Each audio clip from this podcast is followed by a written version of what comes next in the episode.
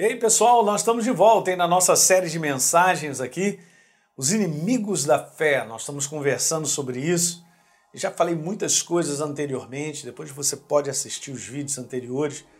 Mas a pergunta é: quais são os inimigos que lutam verdadeiramente contra a prática da nossa fé, do exercício, de nós, nós colocarmos essa verdade no dia a dia em ação, né? E aí eu comentei sobre o primeiro inimigo, lembra disso? É a força dos sentimentos humanos, daquilo que o homem vê, daquilo que ele sente, né? daquilo que ele enxerga, daquilo que ele ouve, daquilo que está acontecendo ao seu redor, gera uma opção de sentimentos. E a gente conversou, perdão, a gente conversou amplamente sobre isso. O segundo inimigo que eu venho conversando é justamente a importância de nós controlarmos os pensamentos errados né? Eu comentei sobre aquela questão dos passarinhos né? estarem voando sobre a nossa cabeça, mas é bem diferente de nós permitirmos que os passarinhos façam ninho na nossa cabeça. Os pensamentos é a mesma coisa, não tem como você evitar de pensar algo, mas é muito importante você verificar, porque se esse pensamento a respeito de pessoas ou de situações ou da sua vida ou de tudo que envolve você esse pensamento não está em linha com a palavra, você não pode deixar ele ficar aí. Porque senão ele acaba te controlando, ele acaba fazendo um ninho. E aí eu disse algumas coisas que são preciosas. Precisamos aprender a sustentar o pensamento de Deus em nossa mente de maneira contínua, justamente para não permitir que os pensamentos errados governem ou se instalem. Então esse é um comum inimigo da fé, o pensamento natural que conclui pela razão tudo que se vê, ouve ou sente. Que baita de inimigo é esse?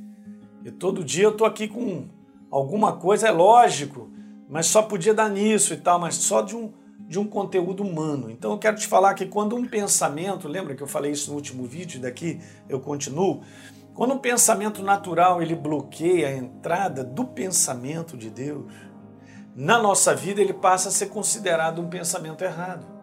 E eu não, não posso cair nessa cilada. Na cilada de estar pensando a respeito de alguém, do meu marido, da minha esposa, dos filhos, pessoas com quem eu trabalho e tantas coisas, e estar ali alimentando coisas que tal, porque tal, meu Deus, aquilo está até me prejudicando, trazendo sentimentos ruins. E eu quero te falar isso, ó, se quisermos ver o propósito de Deus se cumprir na nossa vida, é preciso mudar de pensamento. Lembra que eu comentei sobre você sobre conversão?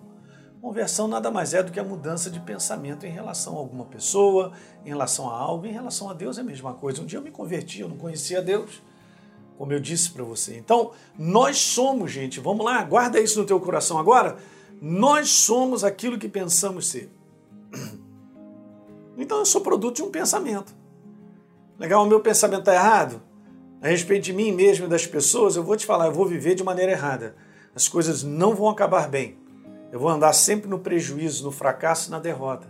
Olha o retrato desse mundo. As pessoas não sabem quem elas são, elas não têm identidade. As pessoas estão sempre cada vez mais alimentando ódio, rancor, amargura, ressentimento, mágoa de pessoas pela razão, porque fizeram isso, aquilo, outro, e nem se vê que também é uma pessoa defeituosa, como todo mundo. Hum? Que a gente luta contra o nosso egoísmo e isso prejudica. Então você vê, é uma salada de pensamentos errados que vão entrando e dominando a vida do ser humano que não, não tem como. Ele vai acabar vivendo aquilo que ele pensa que ele, que ele é.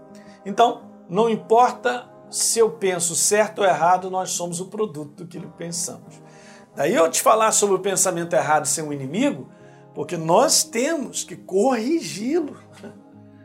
Justamente, até mesmo para pensar certo a respeito de quem eu sou em Cristo Jesus, da relação que eu tenho com a minha família, com a minha esposa, com o meu trabalho, com a igreja, porque eu sirvo a Deus, você também serve a Deus. Olha que importante, gente. A gente acaba sendo aquilo que a gente pensa. Veja, nós nunca vamos ir além daquilo que pensamos ser, daquilo que a gente pensa poder ou, ou, ou, ou pensa ter. É simples, é só para você entender. Nós somos limitados por uma mentalidade.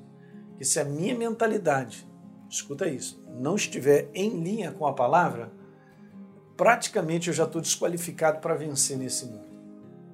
Vencer o sistema desse mundo. Porque o reino de Deus se manifesta debaixo de uma mentalidade que é a dele. Uma vez que a mentalidade que é a dele, que é a sua palavra, passa a ser a minha, eu vou agir com base nisso, e isso é fé, o que, vai acontecer? A minha vida será construída. Então o propósito de Deus será estabelecido, seria abençoado. Simples desse jeito, gente. Deus não abençoa as pessoas porque elas são melhores que as outras. Não existe isso. Esse é conceito errado. Deus não abençoa o pastor porque ele é pastor há 30 anos e você é uma ovelha de um ano. Não existe isso. Deus abençoa a humanidade, porque o propósito dele é abençoar debaixo do seu reino, da sua palavra, da sua verdade. E se o seu reino, que é a sua palavra, a sua verdade, fizer parte de quem você é, você já está embutido no combo da benção. Aleluia, eu fico animado em te dizer isso. É por isso que isso é um inimigo da fé. Ele está pensando errado. Você sabia? Eu vou terminar dizendo isso. Olha, tem muita gente hoje que está afastada de Deus porque começou a pensar errado a respeito da igreja, do seu líder. De repente o líder pode até ter vacilado com essa pessoa, mas não foi ensinado para ela colocar os olhos em Jesus como autor e consumador da nossa fé. Porque pessoas são falhas. Eu posso, você, eu posso decepcionar você. Qualquer ser humano pode decepcionar. Mas sabe o que Deus quer? Que nós olhemos para Ele, porque Ele é o padrão ele é o padrão e vamos continuar a servi-lo. E servir a Deus é servir a sua igreja. Hoje aumenta o número de pessoas que não estão mais na igreja, estão saindo, dizem que tem relacionamento com Deus e tal, mas porque tem problemas com pessoas, saem, abandonam a igreja. Tudo pensamento errado, que o inimigo só vai cozinhando. Qual o resultado final disso? Nada dá certo. Uma jornada não é completa, entram para o fracasso, para a derrota, nada funciona, porque é convencido pelos pensamentos errados. Legal? Dá um like aí no nosso programa, se inscreve aí no nosso canal, por favor, se você não se inscreveu ainda.